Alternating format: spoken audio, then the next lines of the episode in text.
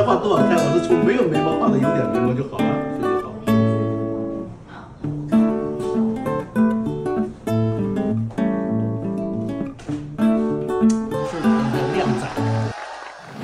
大家好，欢迎收看《震惊最前线》，无马看中国，我是主持人张宏林。这一集同样是我们在美国行的节目，访问到的是我们在这一次行程里面啊、是最重量级之一哦。啊、为什么讲重量级是？其实啊，江峰老师哦，在他的 YouTube 里面市场已经到快百万了。对我们来说，它是一个非常重要的一个指标跟典范哦。许多在做这些中国议题的朋友来讲，都很喜欢江峰老师的节目，所以他的江峰时刻也很受到欢迎。另外一个部分是啊，我们在这次同样也是跟陈小龙博士，我们也是一样啊，这个美东美西的方式来连线，一起来专访我们的啊这一集的来宾。所以首先我们是不是请我们江峰时刻的江峰老师先跟我们的观众朋友问候一下，老师好。你好，胡林兄好。然后呢，节目前面的台湾的朋友们，还有世界各地说华语的朋友们，大家好啊！是，那另外一个就是我们的陈小龙博士，陈博士你好。观众朋友们好，主持人好，钱锋先生好。陈博士您好啊哈，咱是老没有机会坐在一起聊。对，是，我想我们在这边呃，同样的有许多的一些问题，也想要来请教一下江峰老师哦，是不是我们就请我们陈博士哦，可以来帮我们做一下发问？我在陈陈博士发问之前，我先稍微纠正一下洪林兄的一个说法啊，说是在这个华人街很有名、很重磅，是你们的这个行程最后呃很重要的一环。我我觉得未必哈，我是跟很多的主持人同样的，只不过大家风格不一样。呃，但是我觉得呢，受欢迎只是因为什么？只是因为我们嗯坚持在说真话，然后也是因为那么朋友们喜欢咱们，也是因为朋友们喜欢和认出认识了真话。嗯，所以这只是仅此而已哈，全部是谈不了什么重磅，谈不了什么重磅。而且非常感谢呃各位台湾来的朋友呢，给我带来非常好的茶叶啊，我是奔着茶叶来的。谢谢，谢谢老师。呃，那江峰先生，今天我们就从一个当下最在西方各国最热门的话题嗯开场啊。呃，我们都知道，最近美国上空飘着一颗中国的间谍，美现在西方媒体都叫做气球。对，所以这个 spy balloon 现在成为美国的一个媒体上的一个大话题，从 BBC 到美国之音到法广都在讨论这个问题。那么讨论的这个层面呢，现在基本上都还在表层上。嗯那我想先请教蒋峰先生啊，现在啊，这个中国外交部说他这飘在那儿的是一个中国的，中国承认首先它是中国的，是中国的无人飞艇，那么西方把它叫气球，这俩是一回事儿吗？小东博士啊，您这个观察呀非常仔细。实际上我就注意到，这个西方的媒体他用的就是 surveillance balloon 或者 spy balloon。然后呢，在实际上在中共外交部那边，中共外交部他用的一个词儿呢叫做什么呢？它叫做是无人飞艇。嗯，这一不小心呐、中共外交部他自己把这个就真实的馅儿给露出来了，叫露馅儿了。为什么呢？这个如果说是气球啊，这实际上是整个的西方，包括美国在内，对整个的太空技术啊，自以为啊达到了很高的境界，他没有想到中共在玩很多的花样，玩了很多取巧的东西。过去呢，咱们叫做什么？叫做呃叫气象气球，它主要是在对流层，它再高叫高空气球也是在对流层。但这次发现呢，它主要在哪儿？出现在平流层。胡锡进前环球这个时报的这个总编他自己透露的，说这个气球啊飞的是两万多米高，说你这个美军的这个飞机怎么能看得见呢？你怎么能知道是中国来的呢？两万多米高，这就是什么？这就出了对流层了。它整个的设计呢，在中国这边呢，它在最近几年呢有一种项目叫做叫做圆梦计划，圆梦计划。所以这个飞艇它的正式名称啊，就像那个宇宙飞船呢、他们打着火箭上叫神舟嘛，它这个呢叫做圆梦，处于外太空与高空之间，打的是平流层这一层。所以这一层呢是什么呢？没有到外太空，不属于外太空计划的管辖，又不属于高空，它比高空占领了更高的一个一个领地，而且更大的一个特点是什么呢？平流层没有空气流动啊，没有风啊，所以所谓的 balloon 气球到了那个地方后，它是可以操控的，这一点非常非常重要。也就是说，大家都想的高空气球、侦察气球，美国人自己都被自己的媒体搞搞糊涂了。你是个 balloon 啊，balloon 就是爱飞哪儿飞哪儿，是看看天吃饭的。风来了跟风走，所以会不会真的就是冤枉人家中国人了呢？冤枉人家的这个放飞放这个气球的这些科学家们了呢？实际上不是，他走的是平流层，平流层是可以操控的，因为没有空气了嘛，是吧？气压非常低，是可以有效的控制这个气球的。啊，一会儿我们可以有条件，我们再谈一下这个气球出现的轨迹的情况。哎，那您讲到这儿，我还想请教您了。这个轨迹啊，现在世界各国的媒体没有一家提到过。您这儿来给我们来一独家，怎么着？来一独家。好，刚才你已经独家了，这个气球和飞艇说已经是独家了。嗯，我跟您说的是这样的，这个轨迹实际上是美国的一位这个说太空科学家或气象学家也好，他已经在媒体上公布的这么一条，这条是来自于美国的这个空间实验室啊、太空站呢，他们使用的一些就是太空数据，就发现了这个气球啊是从中国的西北。那红林修的就是说西西北哈，咱们就说在甘肃那一带起来的，那一带起来以后呢，咱不说它的那个地方有什么了，那也是中共的这个卫星的这个研发基地嘛。它从那一带起飞，然后顺着这个中国大陆的北方一直飘，走到哪里呢？走到了这个出国以后呢，它是走的库页岛，嗯，从东北出境走的是库页岛，库页岛再向东北向这个白令海峡方向走，再从白令海峡呢再往。再往东边走的一段的时候，一进入阿拉斯加，突然一个扭头朝南下，嗯，这就很有意思了。为什么呢？这条通道是什么？大家都知道，这是美洲和亚洲之间的最近的航线。因为这个地球是个这个圆的，大家不是说直接画条直线从中国画到这个美国就是最近的，它不是的，它是走上面一个椭圆的这么一个弧线时候是最近的一个航道。这条航道呢，就是通常的航线。所以，一个所谓的就后来中国外交部发言人嘛，就说了嘛，是由于西风带的影响嘛，把它给吹到美国去了。大家一想，哦，从西边吹到东边似乎有理，但是你从这个气球飞行的轨线就可以发现出来，它不是一个是一个随便的一个一个轨迹，它沿着准确的沿着国际上通行的美亚大陆的最近的航线进行飞行。如果说是西风带有影响的话，它为什么到了阿拉斯加突然不向东飞了，扭头南下，顺着北美大陆的太平洋沿岸一路南下，经过加拿大，到达了这个美加边境后，再往右边走，一一路往东走，这又带来另外一个问题。这个西风带啊，如果有这个气象知识的朋友们就知道，西风带在在北半球的时候，它是。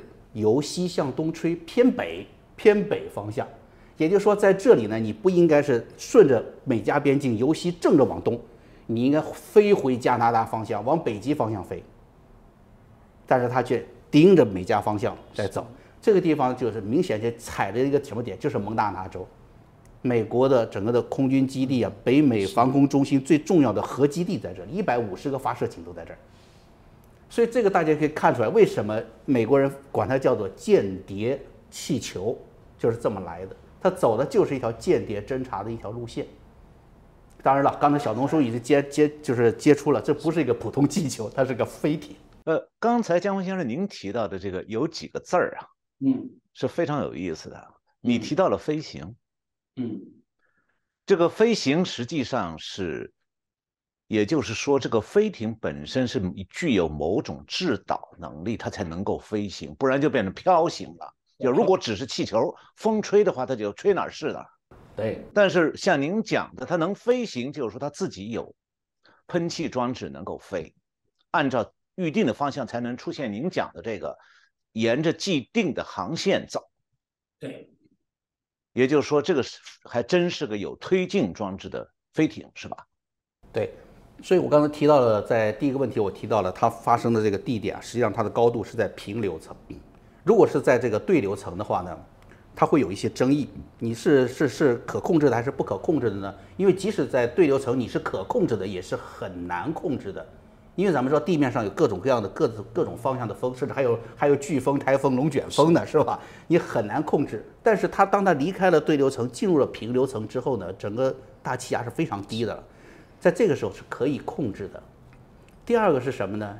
在中国，也包括美国、法国、日本啊等国，其实都已经在上个世纪的八十年代后，都已经掌握了一种技术，叫做什么？超压气球。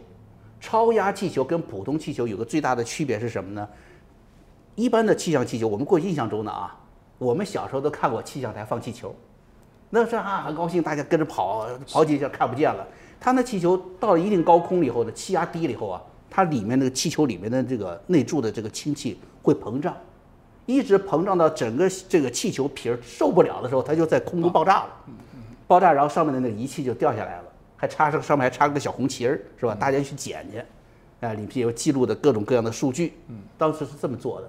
但是自从了这种超压气球出现之后呢，它就形成了一种可控性。气压低了怎么办呢？我气大气里面气球里面我放点气出来，始终的保持着跟外界的一种零平衡，所以这个气球始终是一种悬浮状态。那么大家可以想，我如果呢少放一点儿气球，氢气多一点，它升得多高一点？一直可以升到三万多米，然后在那里我再撒点气，保持这个高度，就是这么一个简单来简单说啊，这个东西得让专家去说了。我就跟大家普及一个常识。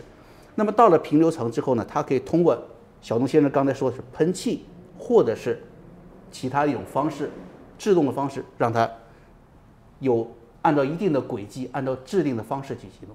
这个怎么样知道它往哪儿飞呢？因为在后来呢，咱们就知道有 GPS。全球定位系统的出现，我们已经可以知道这个这个气球已经在什么位置了。下一步它去哪儿，我可以完全掌握它的叫动向轨迹了。这动向轨迹、超大气球、平流层的这种运作材料都可以实现之后呢，还有一个很重要很重要的就是通讯手段的实现。啊，你去侦查了很多东西，你不能还等着那个仪器掉到地上我去捡吧？是。形成了这个天地之间的一种通讯，这种通讯实际上中国呢已经是非常掌握的非常好了。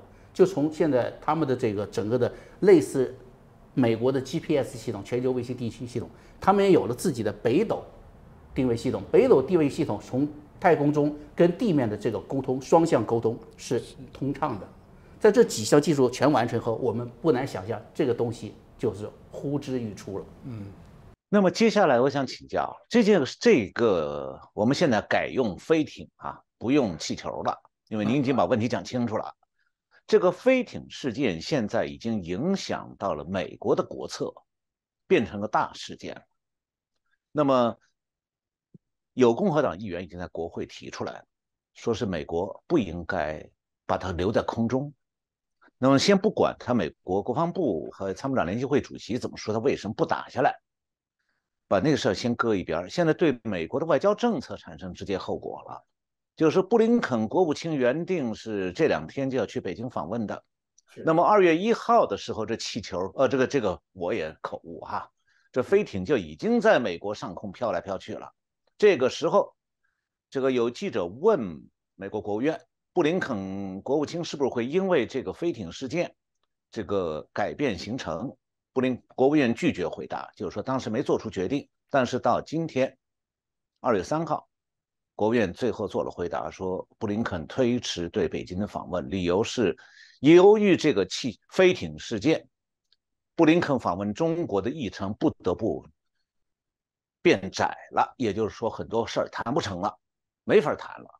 也就是说，这一个飞艇把中美的原来预定了很多年的美国多年来没有国务卿访问，三四年没有国务卿访问北京的这个最近计划的这次安排访问，给吹了。那您觉得说，呃，这个飞艇中国放过来的这个飞艇事件，对拜登的对华政策会产生什么样的影响？嗯，肯定是已经形成了冲击了。呃，因为最新消息是布林肯是已经是放弃了啊，不能说放弃吧，至少是推迟了这次的对华访问了。如果是推迟之后，如果还能取消正式取消的话呢？这取决于什么呢？取决于中方的态度。这个缘由啊，我觉得应该是不要说缘由第一层，就说你这个气球也好，飞艇也好，你进入了美国上空，你可以第一时间告诉美国人，对不起，我们有个东西真的飞过来了，不好意思，不小心。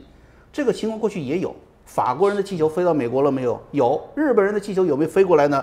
据说也有。啊，那不光是二战的时候的气球啊，就是后来的真正的这个现代的时刻哈，就是前几年它也飞过来了。那这个大家都是心照不宣，对吧？你是来搞研究的，你的数据我们也可以共享，对吧？那你就飞来吧。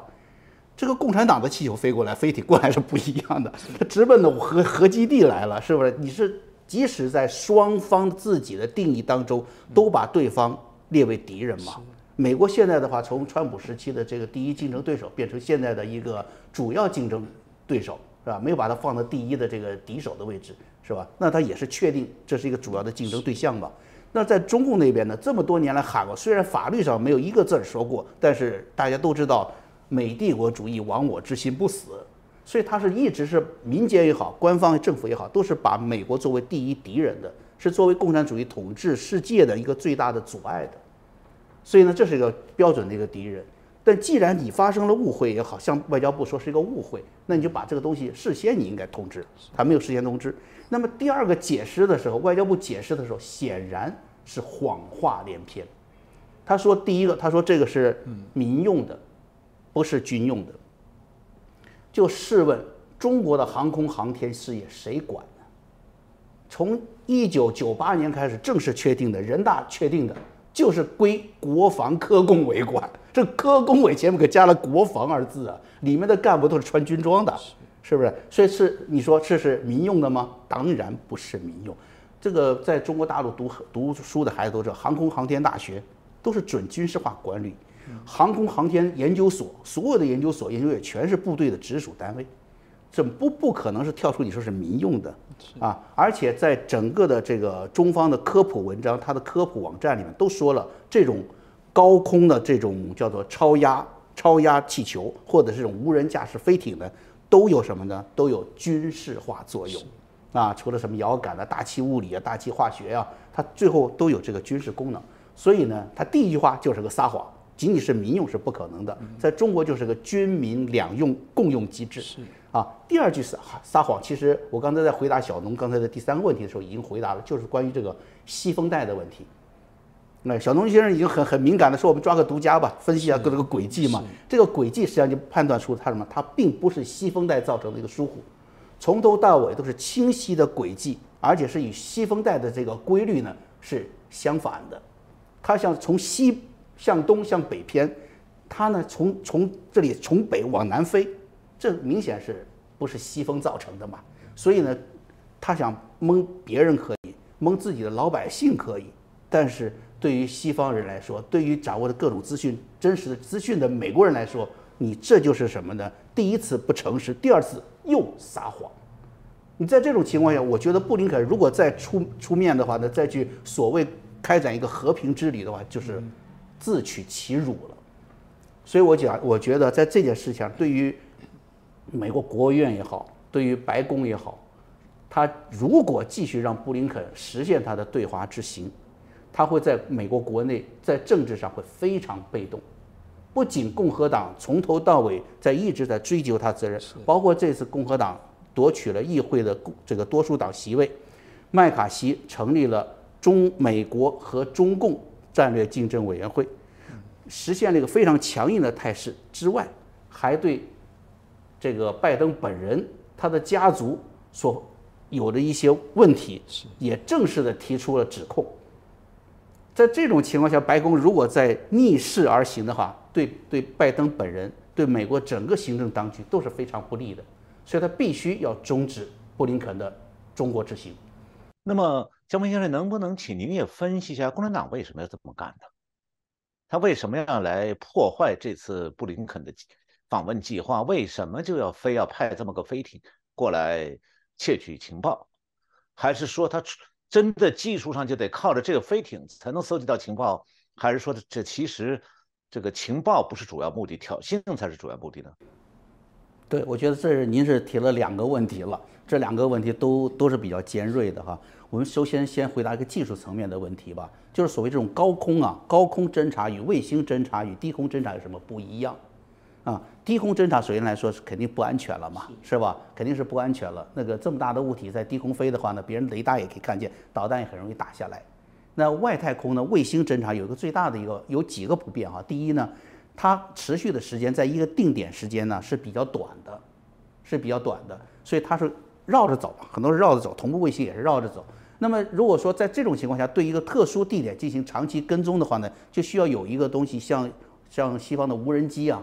它可以长期在一个地方巡弋，叫咱们叫滞空时间长一些吧，啊，长期观察观察这里的变化，哎，有了这种需求之后，那么就有了这种需要，就不能太低，又不能太高，在平流层能够停留，这点非常重要。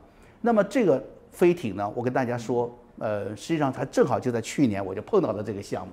我当时我当时不瞒大家哈，我我当时就觉得这个东西有啥用呢？我当时也这么去想，因为他觉得我觉得它在很多功能上是重复的，但是后来才知道，它的滞空时间是目前来说哈，是世界上所有的高空飞行物里最长的。它有太阳，它是太阳能板，在整个的这个飞艇的上部是太阳能板，为它提供了。恒久能源，然后呢，它还可以是什么呢？它这个就操纵，刚才说了，它可以控制方向吧。它最大的作用是滞空时间，它滞空时间是六个月。所以它在一个特定目标上面，它就跟着这个目标走六个月。当时我首先想到的，后来也被事实证明了，它最要打击的目标是什么呢？美国的航空母舰。它就像这我们过去叫达摩克利斯剑呢，它就一直悬在。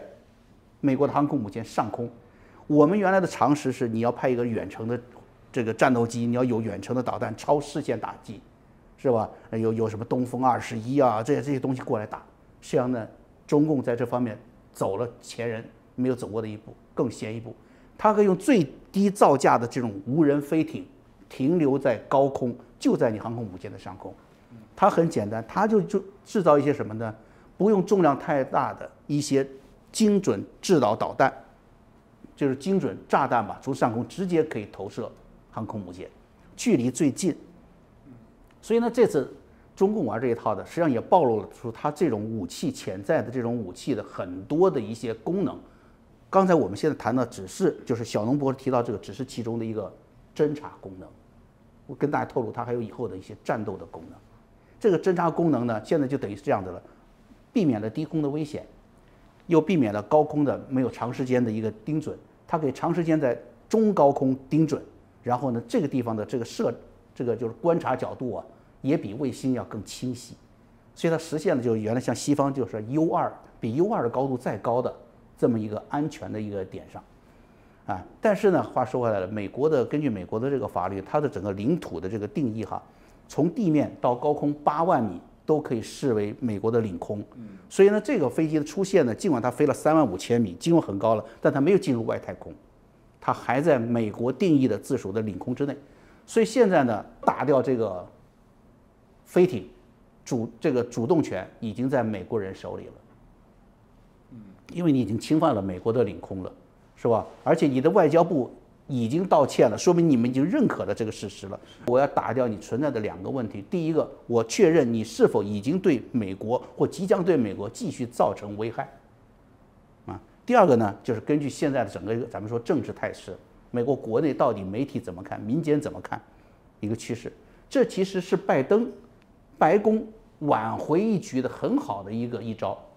他如果说判断局势判断准确的话，他认为如果说适应美国更多的准确适应美国媒体或民众的要求，把这个飞行打下来，比他从美中国人那里，包括说绿证啊、这个太阳能板呐、风车风电呐那里获得的好处更多的话，他应该把它打下来。这是我觉得刚才说的是，不打下来比打下来好，打下来比不打下来好，打下来比不打下来好，对。打下来以后，可以显出它就是说跟一种一种切割嘛，就是其实中共我们从过去的观察来说，包括稀土，我们举这个例子，他认为这是可以拿住日本、拿住美国的一个命脉。实际上后来事实证明，他拿日本没拿住，日本反正逼得日本的企业跑到自己的海里去挖了更多的稀土，发现更多的稀土，对不对？而且呢，日本后来第二次这个中美贸易战的时候，中国准备再再实施这个稀土这个这一招数的时候。你会发现有个特别有意思的特点，美国和日本居然不去囤货。为啥不囤货呢？他已经掌握了中共的特点，你你这个手下去了后，对自己的损害更更大。我根本没必要玩这个东西。我们自己西方如果把整个稀土矿也好，稀土这个生产重新启动以后，它需要的时间和精力并不大。但是中共呢，后来咱们知道，像五矿的合作呀，这个合并啊。大量的这个什么稀土，国际稀土价格的下降啊，实际上对中共的伤害是非常大的。这次也一样。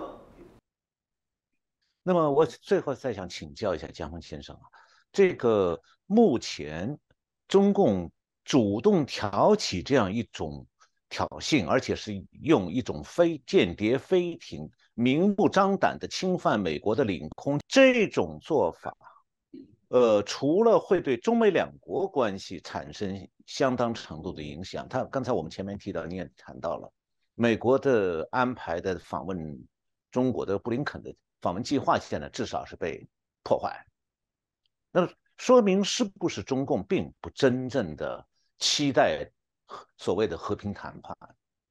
你摆出了要我要去谈判，他就给你来一个硬的，来一个威胁。那如果是这样的话，我真正的问题想要问的是说，同样的模式，中共这套作为，他这个模式会不会搬到台湾？也就是说，台湾现在有一些政治人物或者。政治势力主张说，只要对中国开放更多的经济，送去更多的投资，然后中国就会感念台湾，然后就不要武力统一，枪口炮口就不对着台湾了。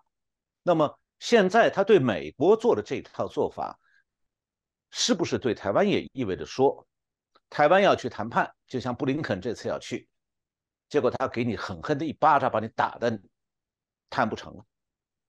为什么他这么干？嗯，首先先说好，就是小龙博士呢，您可别再说请教了，我是这这是晚辈啊，是晚辈。那我只能说跟大家呢分享我的想法吧，分享大家想法。嗯，这个我觉得小农博士已经提到了这个问题，也是包括我自己的啊，我第一时间的思考点就是刚才你提到这么一个逻辑，在布林肯即将动身的时候，为什么中共会做出这么一个决定来？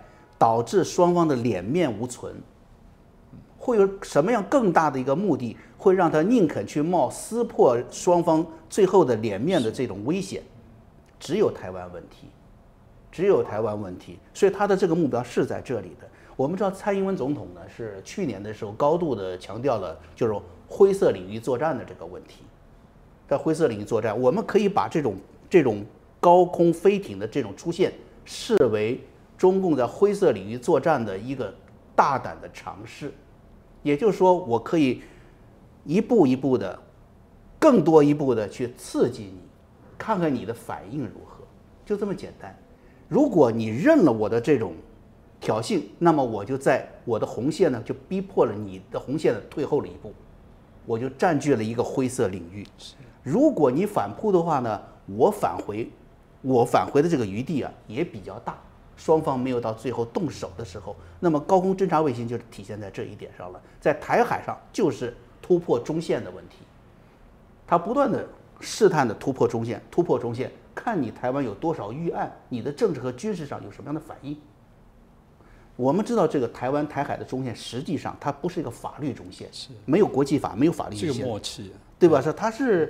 呃，对，是双方的默契。洪英雄说的非常好，它是个默契，实际上是当时的这个美军远东司令部的几个参谋给画的。嗯，说你画个中线吧，划吧，拿个尺子一划，你们拿去用吧，是这样的。中共方面从来没有承认过这条线，原来啊，在尤其在政治上是没有承认过这条线的。所以现在包括台湾很多探讨这种军事问题，说这个中共超过了这个中线了以后，那这几分钟就打到这个台湾来了，怎么飞到台湾来了？怎么办？实际上这个假设是不存在的。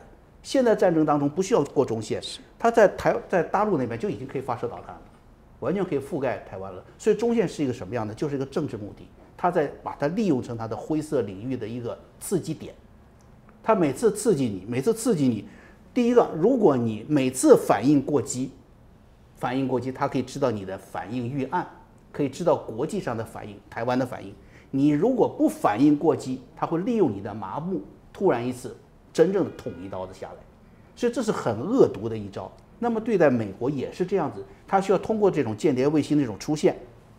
我们知道北美在有史以来吧，是很少见的被敌人国家的这个气球啊，这种这种敌方飞行物吧进入自己的领空的。上一次恐怕要到回到太平洋战争时期了，对吧？日本人啊拴着几个气球，他们发射了九千多枚气球。后来只有两三个调到了这个加利福尼亚来了。同样的，当时日本人不是想来轰炸美国的，他也知道两三个炸弹没有任何用，但他想形成加利福尼亚居民的恐慌，运用这种恐慌去影响由美西，把这种恐慌传递到美东去，让整个华盛顿恐慌。他他很清楚，美国的体制是民主体制，老百姓有说话权，用老百姓的说话权逼迫议会、逼迫议员们去说服这个政府停止对日本的对抗，但是的目的就达到了。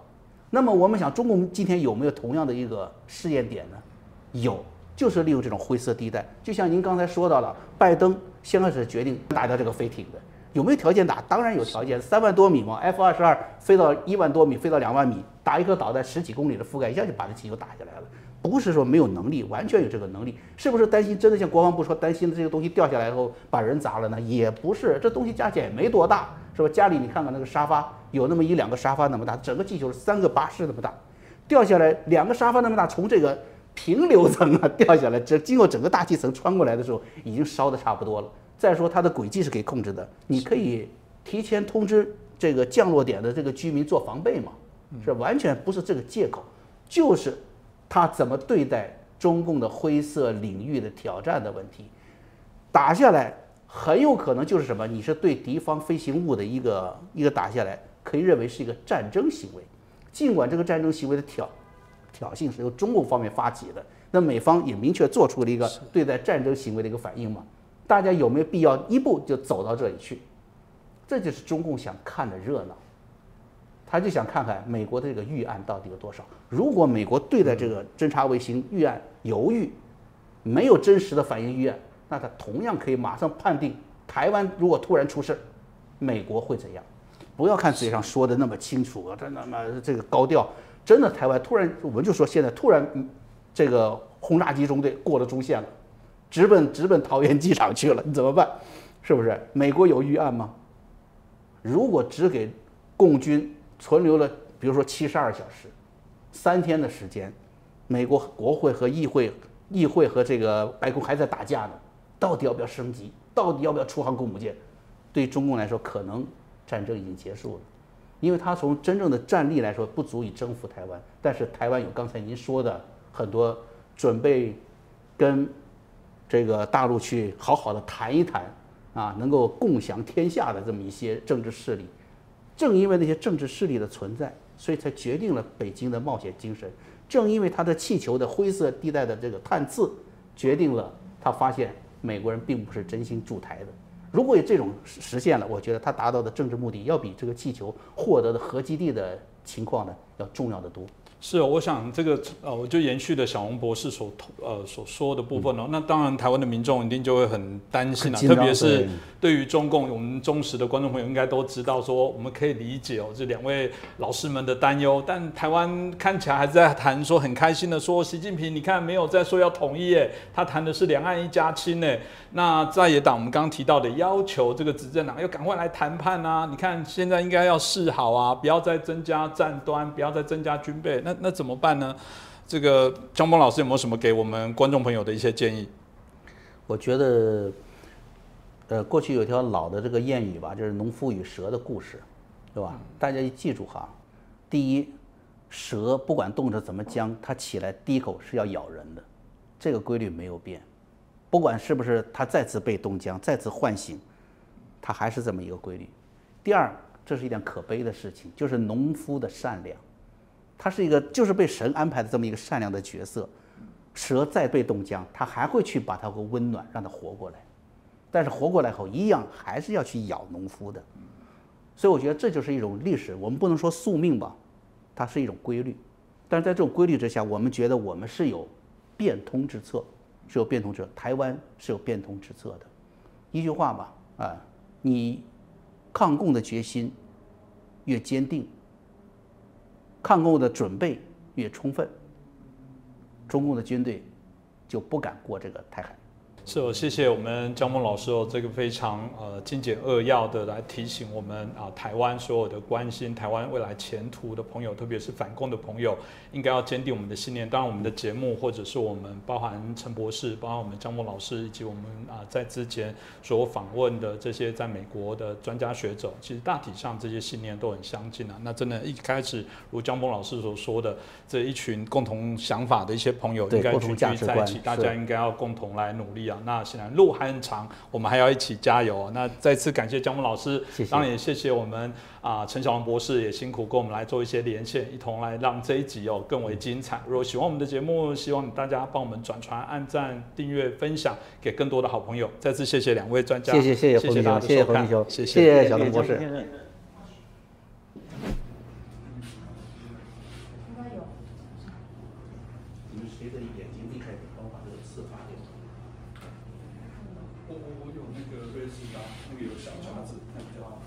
手上扎那个刺儿。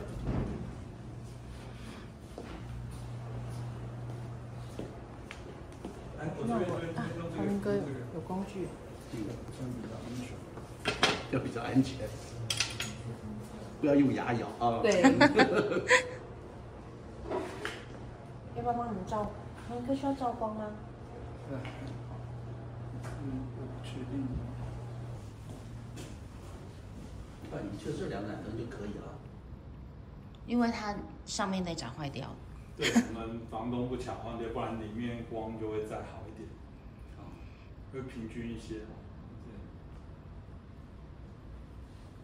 可以了吗？稍稍等一下，好。别这别高，别别低。我去做好定位。稍等一下。好，OK。博士那边 OK 了吼。好，江峰老师可以了吗？可以了。好了。先看这边。红林哥可以了哈。嗯。好，来，准备哦。五、四、三、二。大家好，欢迎收看《真金最前线》，看中国。